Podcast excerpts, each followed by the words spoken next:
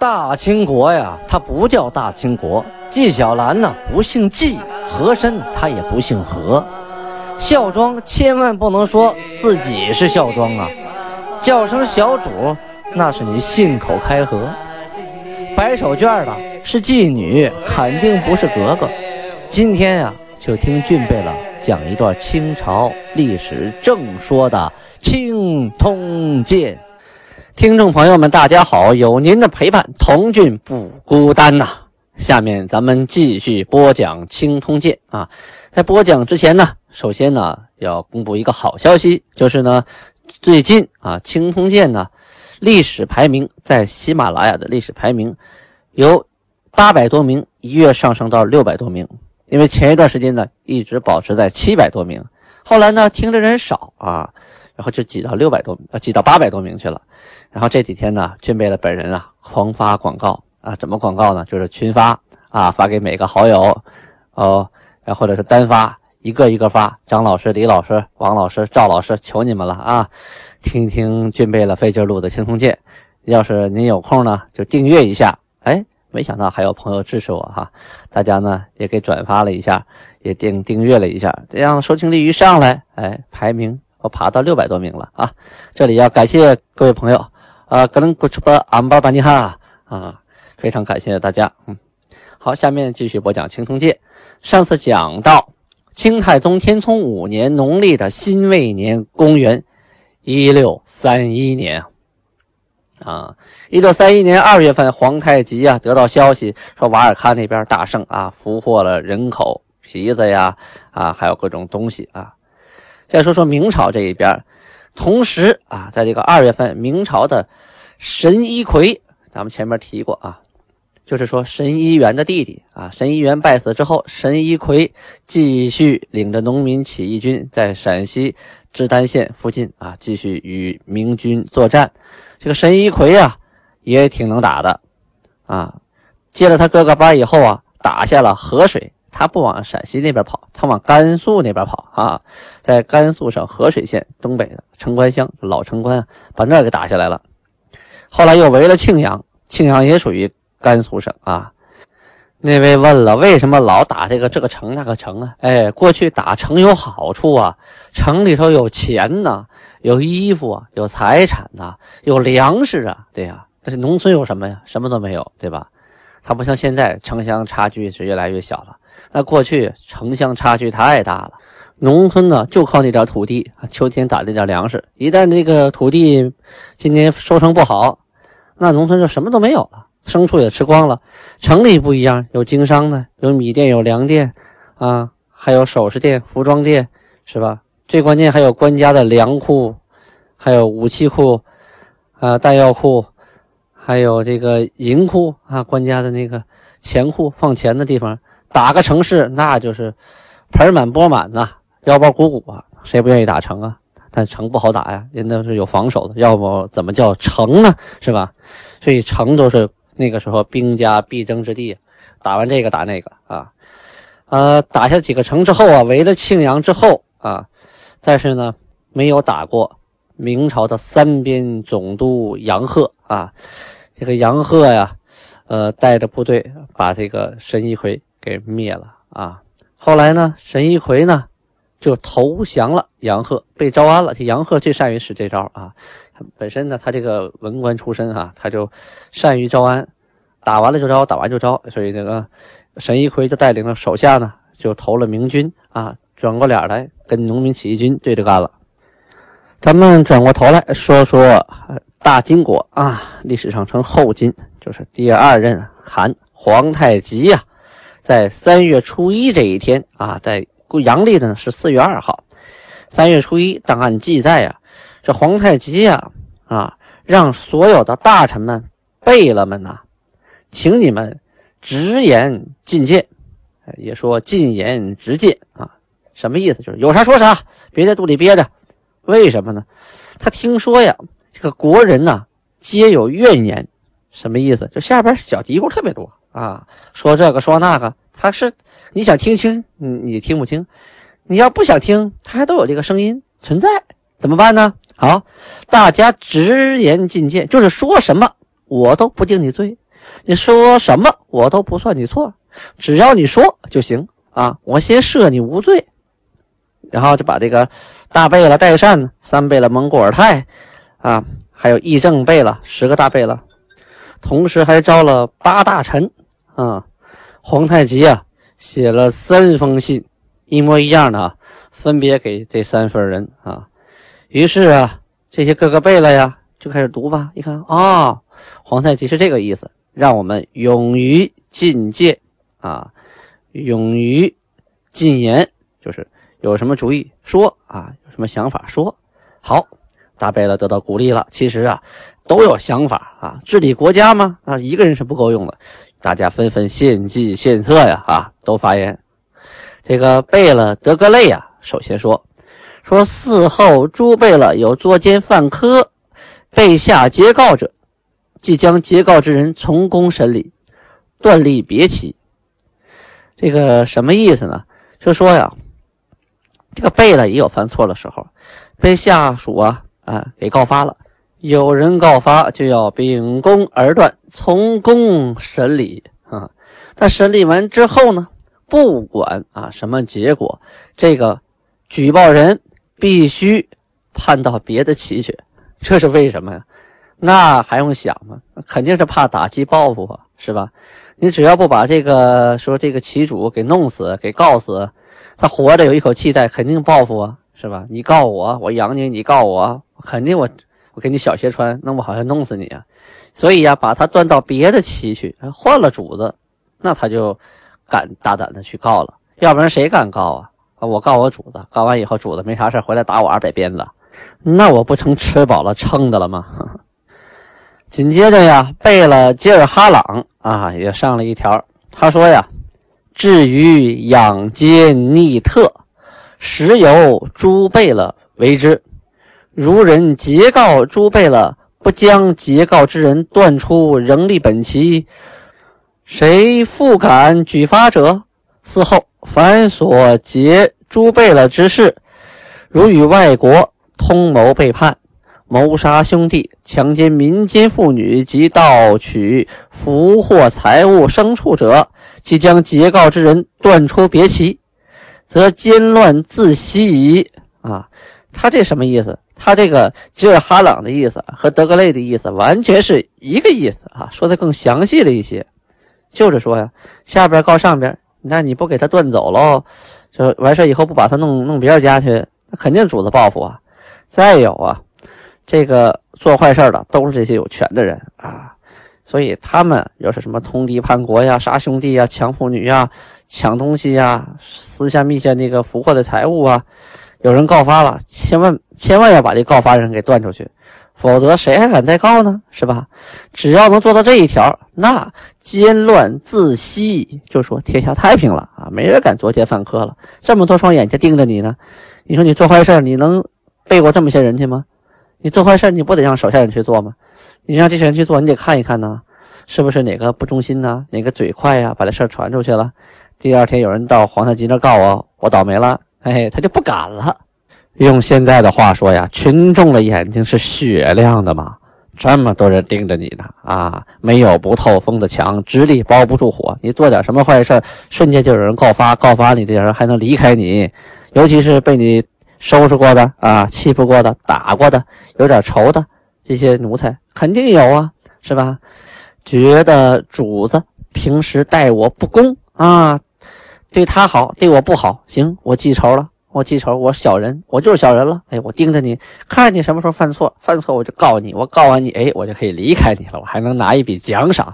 这样的人呢，大有人在呀，啊，绝对是大有人在啊。这众口还难调呢，你做饭了，你做出一盘菜，那十个说好吃的，其中有一个心里就说什么玩意儿啊，盐放多了，肯定有一个不高兴。所以啊。这样一一弄啊，这个这些大贝了，他要当官的这些人啊，都心有余悸了。再想做什么呃不靠谱的事儿，都得合计合计，考虑考虑啊。紧接着呀，贝了撒哈林啊，这个撒哈林呢是满语，黑色的黑啊，撒哈林乌拉就是那个黑河呀，就是黑江的意思。这里说到这个贝了撒哈林，他取的名字叫撒哈林，啊我想起来黑河这个地名了啊。黑河就是撒哈林乌拉。啊，就是黑江的意思。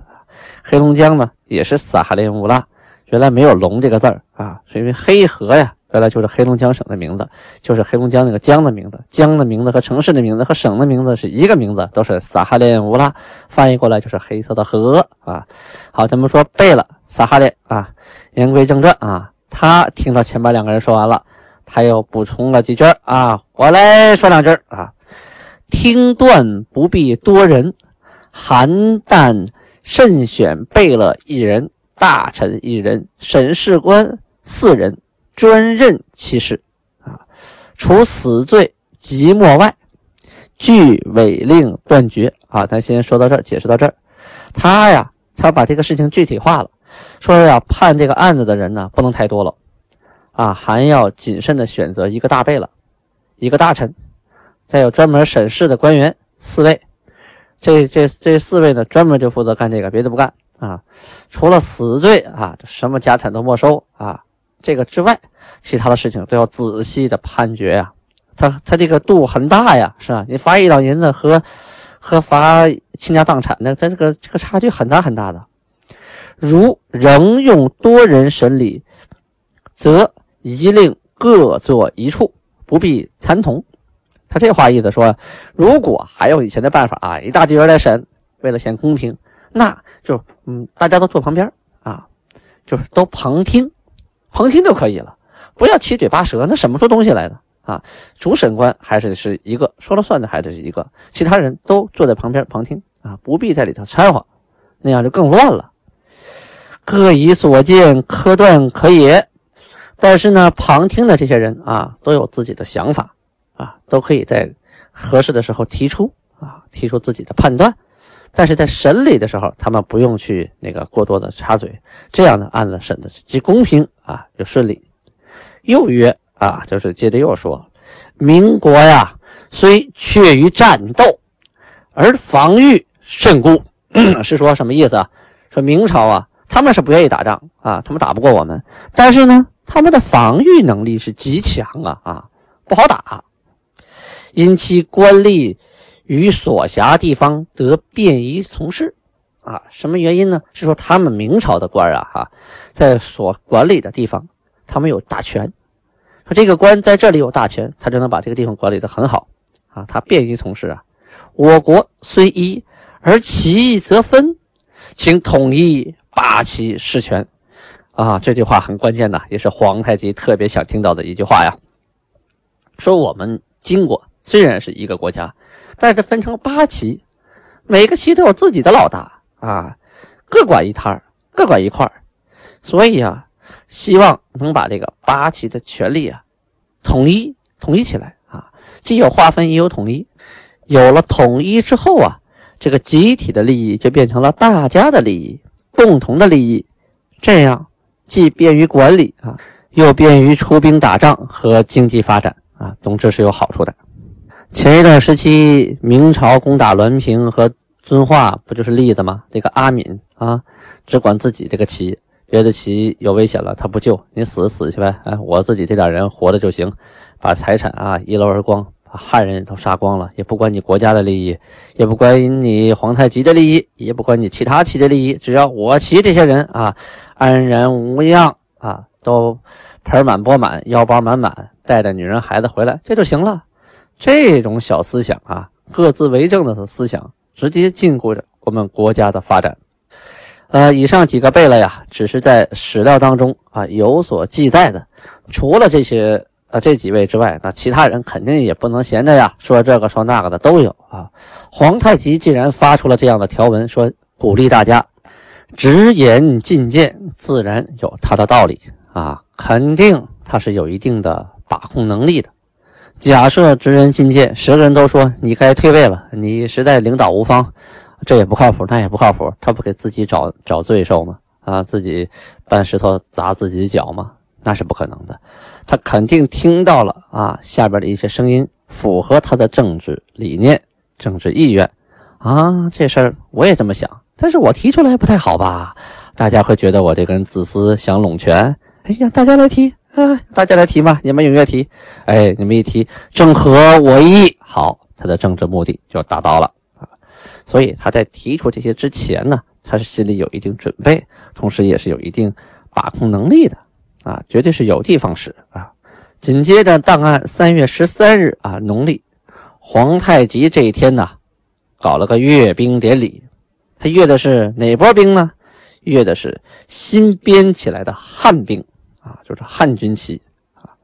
命令各首战的各兵分列两翼啊，是分两队来检阅他们验放火炮，还有鸟枪，就是鸟铳啊。火铳就长的那个火铳啊，这些人呢排好队伍，平常为了这个这次检阅，呃早就准备好了。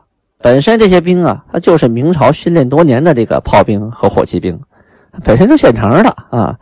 这个将军呢，也都是明朝的将军，一切都现成的，只不过换了个服装，刮了刮头啊，然后开始重新验放啊。一声令下呀，砰砰砰，火炮通通通通通。火铳啊，这一排打完蹲下，那一排上来，咔咔咔，这枪子密集的，对面远处的草靶、草人啊，瞬间就打成了筛子。几波的鸟枪响完之后啊，那靶子都找不着了，打碎了，打没影了啊。这个大炮啊，是奔远处啊炸的那个山包啊、土包啊、土堆啊当炮靶子。这一炮过去，砰，土堆就没有了，一座小山就给夷平了。还砸出个大坑来啊！大的小木屋当炮靶子，这一炮砰，这是个大坑；修堵墙当炮靶子，这一炮砰，又准又狠呐！墙给开个大窟窿。皇太极高兴啊！哎呀，这可比我这个 那个弓箭这个强多了，这个啊，美，自己有了火器部队了啊！鸟枪换炮了，嘿嘿嘿，心里这个高兴啊！表扬他们器械精良啊。操演娴熟啊，怎么办呢？赏啊，从哪儿出钱呢？从我自己的腰包啊，从躺金里出。躺金呢，就是他自己的腰包啊，不是说拿国库的银子啊，不是拿别人家银子，他自己掏腰包。我大汗自己掏腰包赏这些人，使劲赏啊，大赏特赏。这些人也觉得美，嘿，好。你谁给你钱你不高兴啊？是吧？这换谁谁都高兴是吧？放了几炮，他平常我就干这活的吧，是吧？这这这这我的工作呀！嘿，这寒碜讲究啊，给这么多钱还亲自接见我们，这要在明朝想见皇帝，那不做梦吗？那个别说皇帝，那宫里的大官我也没见到过几个呀。这韩不光见我们，还亲自赏，还赏这么多钱，哎，美的鼻涕泡还出来了。后边啊，我们会多次提到各种战争战斗，皇太极使用火器部队的例子啊。那这个这么股汉军啊，当汉军呢，当时的满语啊不叫汉军，叫什么呢？叫乌镇朝哈。五镇呢是满语重的意思啊，轻重的意思。朝哈呢是兵，是部队。五镇朝哈就是重兵，就相当于我们现在的二炮火箭军部队啊，这么个意思，叫五镇朝哈。这童养性啊带领的五镇朝哈后边可真是立了汗马功劳啊！每次打仗那都全靠这五镇朝哈把把城墙轰一口子，这个骑兵步兵才能进去。而且皇太极呀，这个人打仗啊是最怕这个损兵折将的，他特别爱惜士兵啊，觉得有点亏他就不打，他唯而不打，等谁呢？就等吴真朝汉啊！您若是想听特别精彩的、特别具体的战争事例啊！您就静下心来，耐下心来，往后听，后边多着呢啊！